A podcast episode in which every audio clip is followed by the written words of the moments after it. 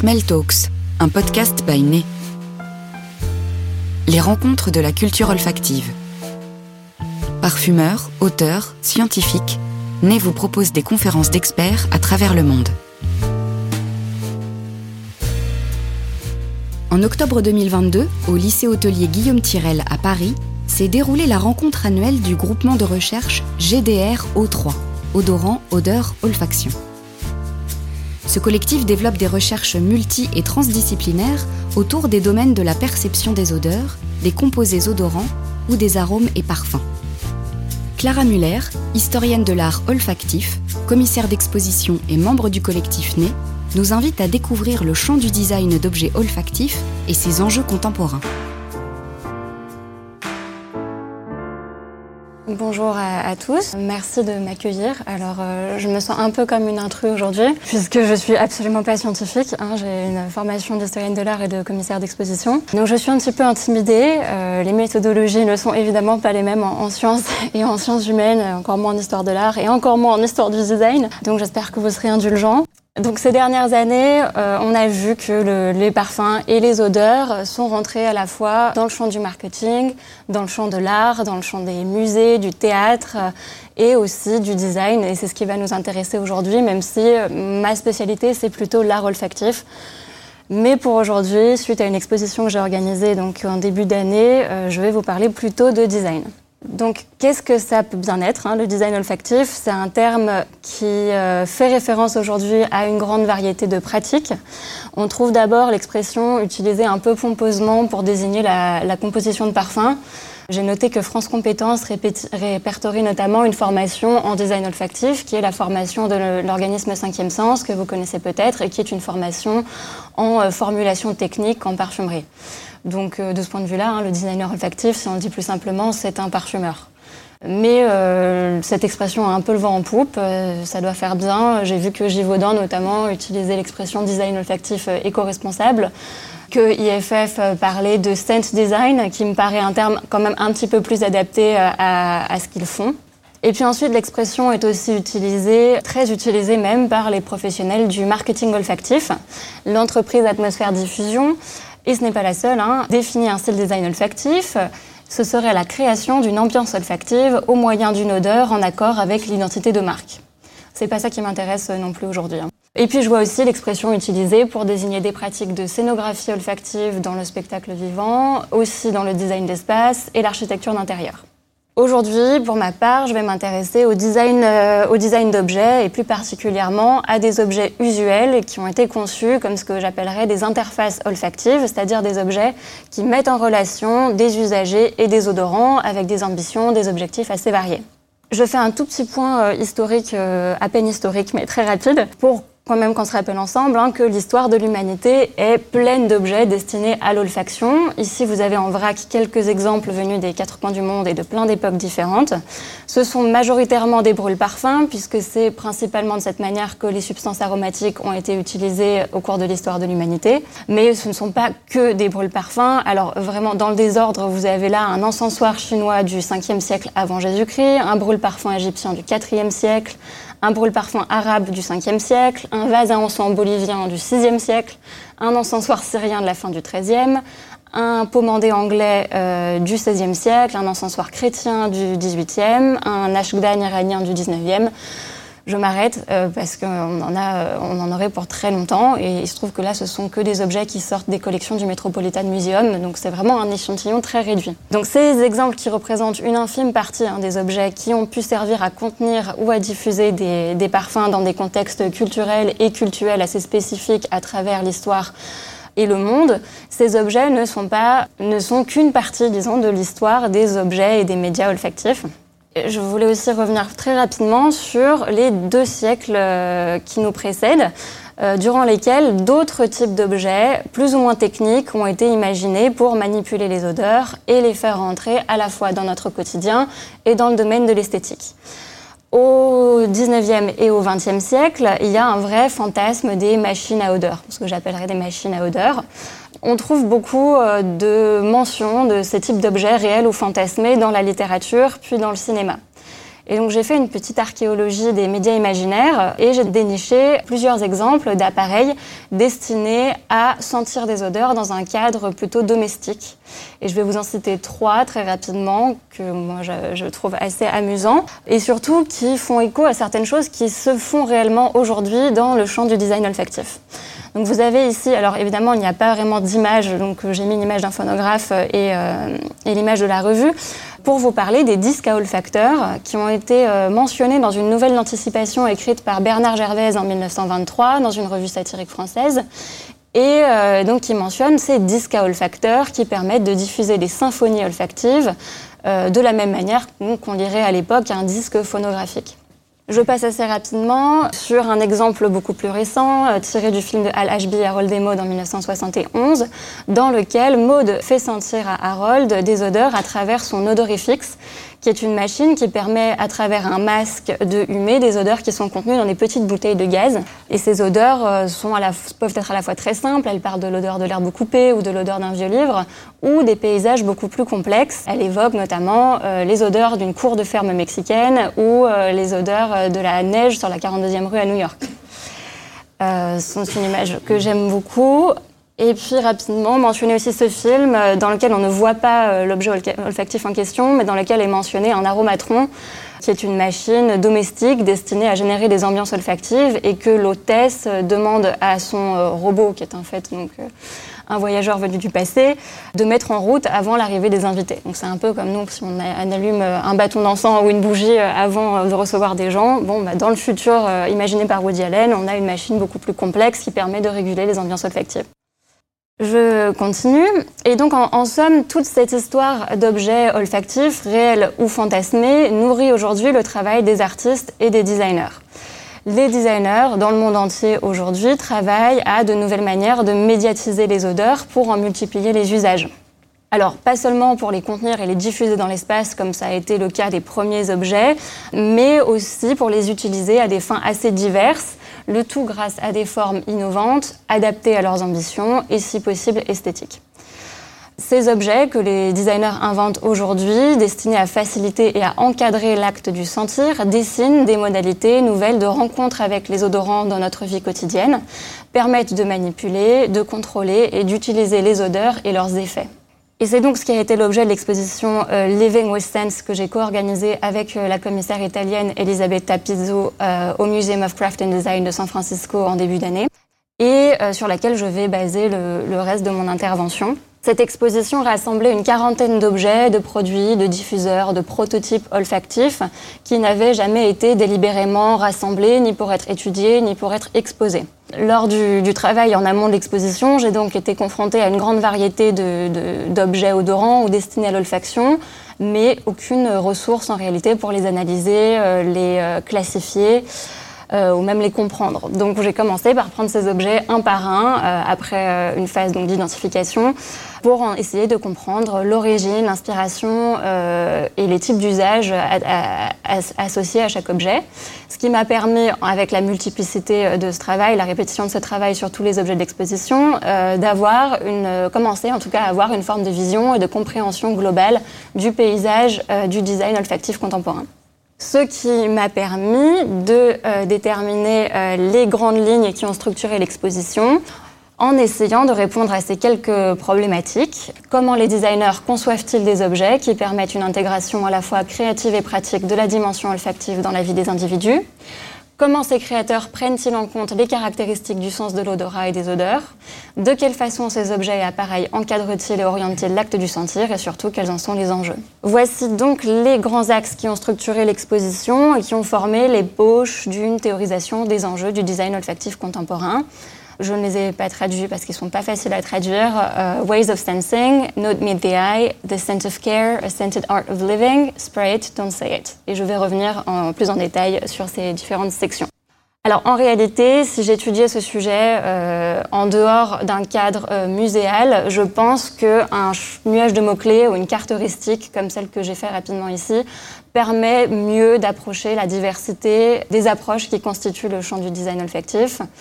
Pour aujourd'hui, je vais quand même suivre la structure de l'exposition qui me permet de faire un panorama beaucoup plus rapide. structure qui forcément amalgame un peu un certain thème par nécessité muséologique, disons, mais qui reste une bonne introduction, il me semble.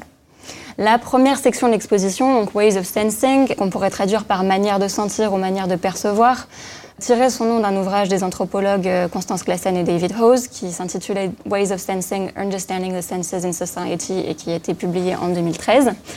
Et donc les objets qui étaient rassemblés dans, cette section avaient tous en commun euh, de permettre une appréciation de la valeur esthétique et culturelle des parfums donc des objets qui vont inviter à sentir avec euh, une attention particulière, ou des objets faisant référence à des traditions olfactives anciennes. Nous voulions, à l'entrée d'exposition, établir d'emblée qu'il existe une forme d'attention supérieure spécifique au sentir et introduire l'idée de culture olfactive. Et donc, avant de vous présenter rapidement un des objets de cette section, je voulais faire un petit aparté sur la question du sentir. Donc, pas d'un point de vue euh, neurobiologique, mais dans ce, contexte d'art, d'esthétique et de design. L'acte, l'acte du sentir, qu'on désignait autrefois par le mot odoré, que moi j'aime bien, mais qui est donc du vieux français qu'on n'utilise plus trop. Aujourd'hui, on utilise plutôt les termes humés ou flairés qui a des connotations un peu plus animales. Bref, cet acte peut être passif ou actif. Et nous tendons quand même à être des flaireurs passifs, c'est-à-dire que nous sentons à chaque respiration, mais sans prêter la moindre attention à ce qu'on sent pourtant continuellement.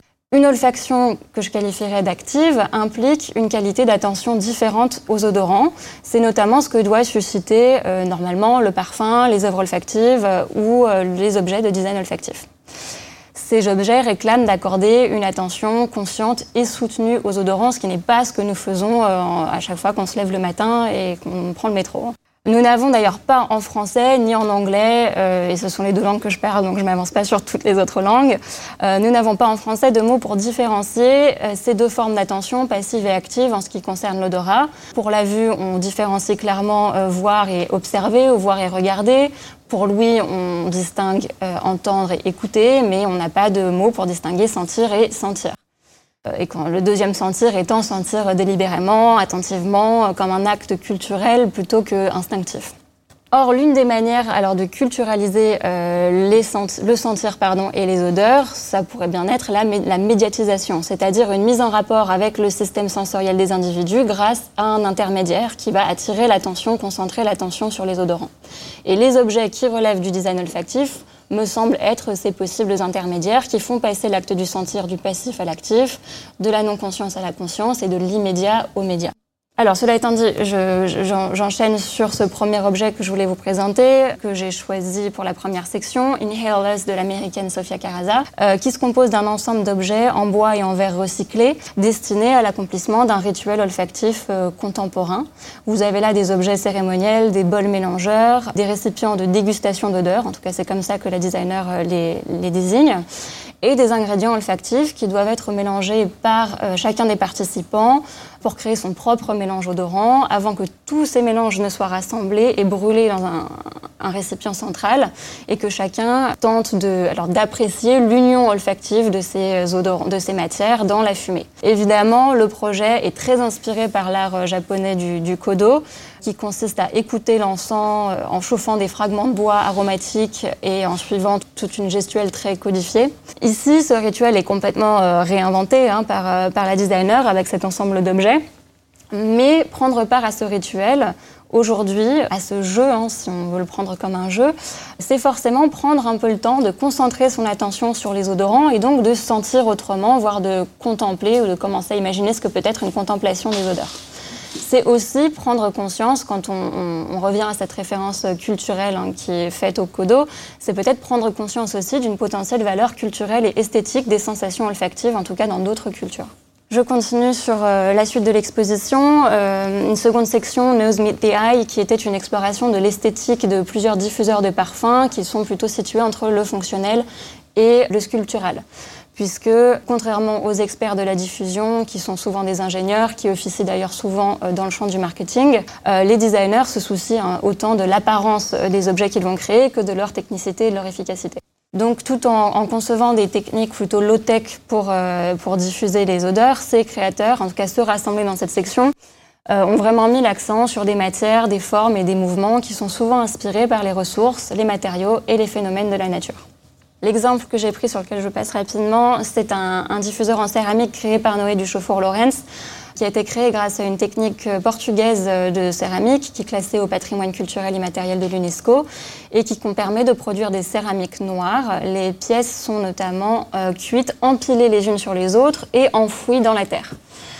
Pour ce diffuseur, Noé du chauffeur Lorenz a travaillé en collaboration avec les céramistes Xana Monteira et Carlos Lima, mais aussi la parfumeuse de Simrise Daphne Buget, qui a créé un parfum à utiliser spécifiquement sur cette céramique dont la porosité va garder et diffuser lentement euh, les odeurs.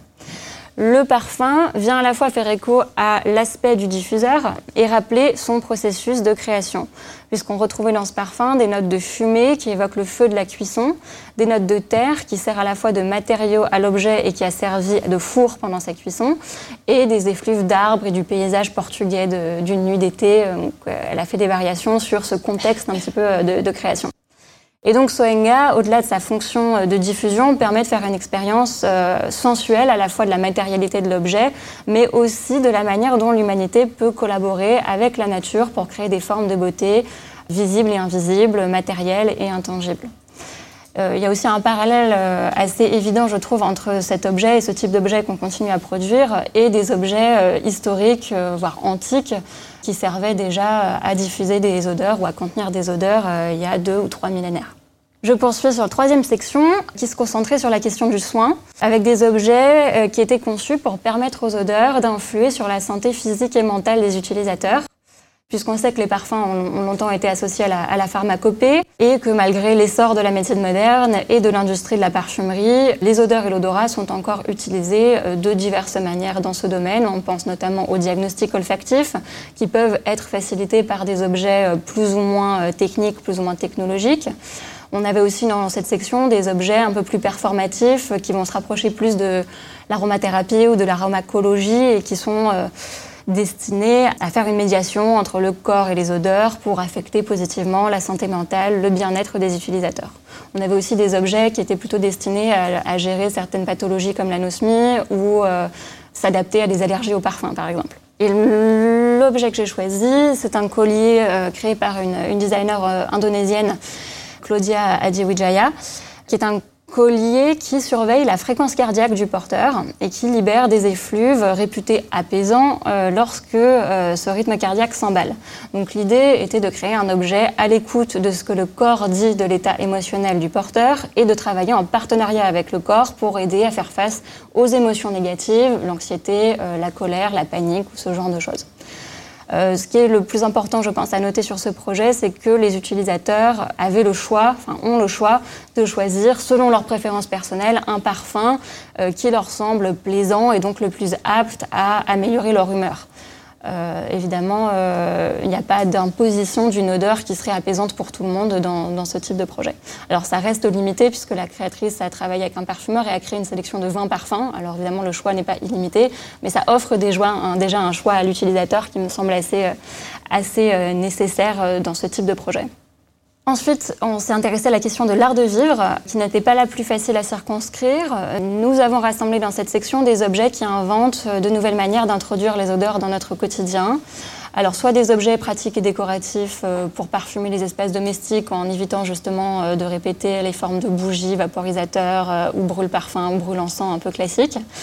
Et d'autres objets qui, d'autres designers plutôt qui ont cherché à apporter une dimension odorante à des objets existants du quotidien et donc de questionner la manière dont nous interagissons avec certains objets et dont nous accomplissons certains gestes quotidiens, certains rituels quotidiens comme manger, boire, euh, se doucher ou en l'occurrence, c'est dire l'heure puisque j'ai choisi cet exemple de Patrick Pelsic, Saint Clock, qui réinvente une tradition séculaire d'expérience et de mesure du temps par les odeurs. Peut-être avez-vous déjà entendu parler des horloges euh, à encens qui étaient utilisées notamment en Chine et peut-être aussi au Japon si je ne dis pas de bêtises. Euh, eh bien, l'idée est un petit peu la même ici. Au lieu de lire l'heure grâce à des signes graphiques ou à des chiffres, il faut inhaler l'heure. C'est-à-dire que vous alors là, vous avez deux versions de ce projet celle qui est circulaire sous forme de disque, qui a cette forme un peu traditionnelle d'horloge, qui date de 2016, et celle avec les petites fioles en verre euh, serties dans du laiton, qui est une version de 2021, qui était celle exposée euh, à San Francisco, et qui fonctionne avec des petits ventilateurs qui vont, à une heure donnée, diffuser une petite quantité d'essence euh, différente pour chaque heure. Et donc il y a vraiment une, invitation à euh, apprendre une nouvelle forme de sémiose, une nouvelle forme d'appréhension du temps qui passe, et donc à vivre la journée au rythme des senteurs plutôt qu'au rythme du son des cloches. Euh, c'est un objet que j'aime bien parce qu'il permet vraiment de questionner la prédominance du visuel en Occident et qu'il invite à réfléchir à d'autres manières d'appréhender l'écoulement du temps et finalement à penser à l'existence d'autres cosmologies que la nôtre. Et je finis avec la dernière section dans laquelle on a, on a, on a réuni des, thèmes à la fois distincts et assez liés qui sont la communication, l'émotion et la mémoire. Puisque de nombreux designers hein, explorent les modalités alternatives de communication et de remémoration par l'olfaction en exploitant notamment la connexion de, de l'odorat au cerveau limbique pour stimuler les émotions, la mémoire, en créant des sortes de catalyseurs olfactifs de souvenirs. Euh, d'autres designers ont essayé d'imaginer comment, après des siècles de communication avec le divin par le biais des odeurs, on pourrait peut-être, grâce à des objets médiateurs, communiquer les uns avec les autres ou communiquer même avec euh, d'autres êtres vivants à travers cette modalité. Alors, alors que la première section de l'exposition était un peu tournée vers le passé et vers les cultures du passé, celle-ci regardait plutôt vers l'avenir. On avait quand même des projets qui relèvent plus du design spéculatif euh, qu'autre chose. Et donc ce dernier projet, euh, Olfactory Time Capsule for Earthly Memories, par euh, Annie Liu, euh, qui est une américaine, et qui est aussi un collier qui a été conçu pour les astronautes et autres futurs voyageurs de l'espace qui ne peuvent pas ou ne pourront pas emporter beaucoup d'effets personnels. Et donc, Annie Liu a imaginé ce collier qui contient trois souvenirs olfactifs, trois parfums qui ont été spécifiquement choisis par le porteur avant, le départ. Et ces parfums sont encapsulés dans un polymère qui est conçu pour répandre l'odeur sur un temps assez long. Il y a un cadran sur le, sur le collier qu'on ne voit pas, je crois, sur les images, mais qui permet de choisir la senteur que le porteur souhaite sentir à un moment donné. Et l'idée était de retrouver une forme de proximité à la fois avec soi-même et avec aussi tout ce qu'on a pu, euh, tout et tous ceux qu'on a laissés derrière soi. Je voulais conclure rapidement sur la question de la culturalisation, puisque euh, alors, il me semble que dans leur diversité, tous ces projets, alors évidemment j'en ai donné qu'un petit aperçu, hein, mais euh, quand on regarde l'ensemble des projets qui existent et qui créent des ponts directionnels un peu entre les molécules odorantes et les utilisateurs, eh bien ces objets, il me semble, réaffirment vraiment l'importance des odeurs dans notre vie et font de l'acte de sentir un acte à la fois euh, délibéré et signifiant. Et donc euh, participent à éconduire hein, cette hiérarchie ancienne qui reléguait les sens chimiques au dernier rang. Et donc, en ce sens, il me semble qu'il participe à, forger une, culture olfactive contemporaine. Euh, la manière que nous avons de nous soigner est culturelle, la manière euh, que nous avons de lire l'heure, de penser le temps est culturelle, notre manière de communiquer aussi est culturelle, et plus largement, notre manière de faire ou de ne pas faire usage des odeurs à la fois dans notre quotidien et dans notre conception du monde est aussi culturelle. Donc introduire des odeurs dans tout cela, ça ne me semble pas complètement anodin. Pour moi, c'est vraiment un moyen de faire entrer l'olfactif dans notre culture occidentale. Et je dis occidentale parce que 70% des projets de l'exposition émanaient de créateurs européens ou nord-américains. Euh, et puis dans tous ces objets, vous l'aurez peut-être remarqué, euh, s'incarnent aussi de nombreux champs de la recherche en olfaction, en sciences dures ou en sciences humaines, euh, puisque la culture olfactive, là, au sens large, me semble prendre forme un petit peu dans ces objets. Les designers vont travailler sur des formes, des effets, pour transformer les recherches et les savoirs produits dans d'autres disciplines, par d'autres disciplines, en usage. Donc il y aurait beaucoup à dire hein, sur, aussi sur les modalités de diffusion, de rencontres avec les odeurs, sur la manière dont les designers collaborent avec des scientifiques, des chimistes, aussi des parfumeurs. On manque un petit peu de temps, et puis il y a aussi beaucoup de projets euh, qui n'étaient pas dans l'exposition. Je voulais euh, m'arrêter euh, sur ces deux citations tirées des pouvoirs de l'odeur d'Annick Le Guerrer, parce qu'elles résonnent, me semble-t-il, avec le sujet. Tout d'abord, elle rapporte que Havelock Ellis, qui est l'un des fondateurs de la sexologie, avait conscience que l'odorat, alors bien qu'il ait, ait été considéré comme très primitif par les psychiatres de son temps, que l'odorat donc continue à jouer un rôle considérable dans la vie quotidienne des populations d'Europe, des populations civilisées, dit-il, d'Europe. Et elle ajoute que Freud selon Freud, bien que nécessaire au processus civilisateur, la dévalorisation de l'odorat laisse gravement notre aptitude au bonheur. Donc voilà peut-être la meilleure raison euh, de sa réhabilitation, ce à quoi les designers peuvent participer, puisque entre leurs mains, les odeurs peuvent être euh, utilisées à dessein pour euh, changer, influencer, voire améliorer de nombreux aspects de notre vie en s'y inscrivant de manière plus fluide. Pour ceux que ça intéresse, il reste toujours sur le site du Museum of Craft and Design une visite virtuelle de l'exposition qui est assez bien faite parce qu'on peut zoomer sur tous les objets, tous les textes et aussi tous les dispositifs olfactifs qui avaient été mis en place pour donner des odeurs à sentir dans l'exposition. Et je crois que je vais m'arrêter là pour aujourd'hui. Merci.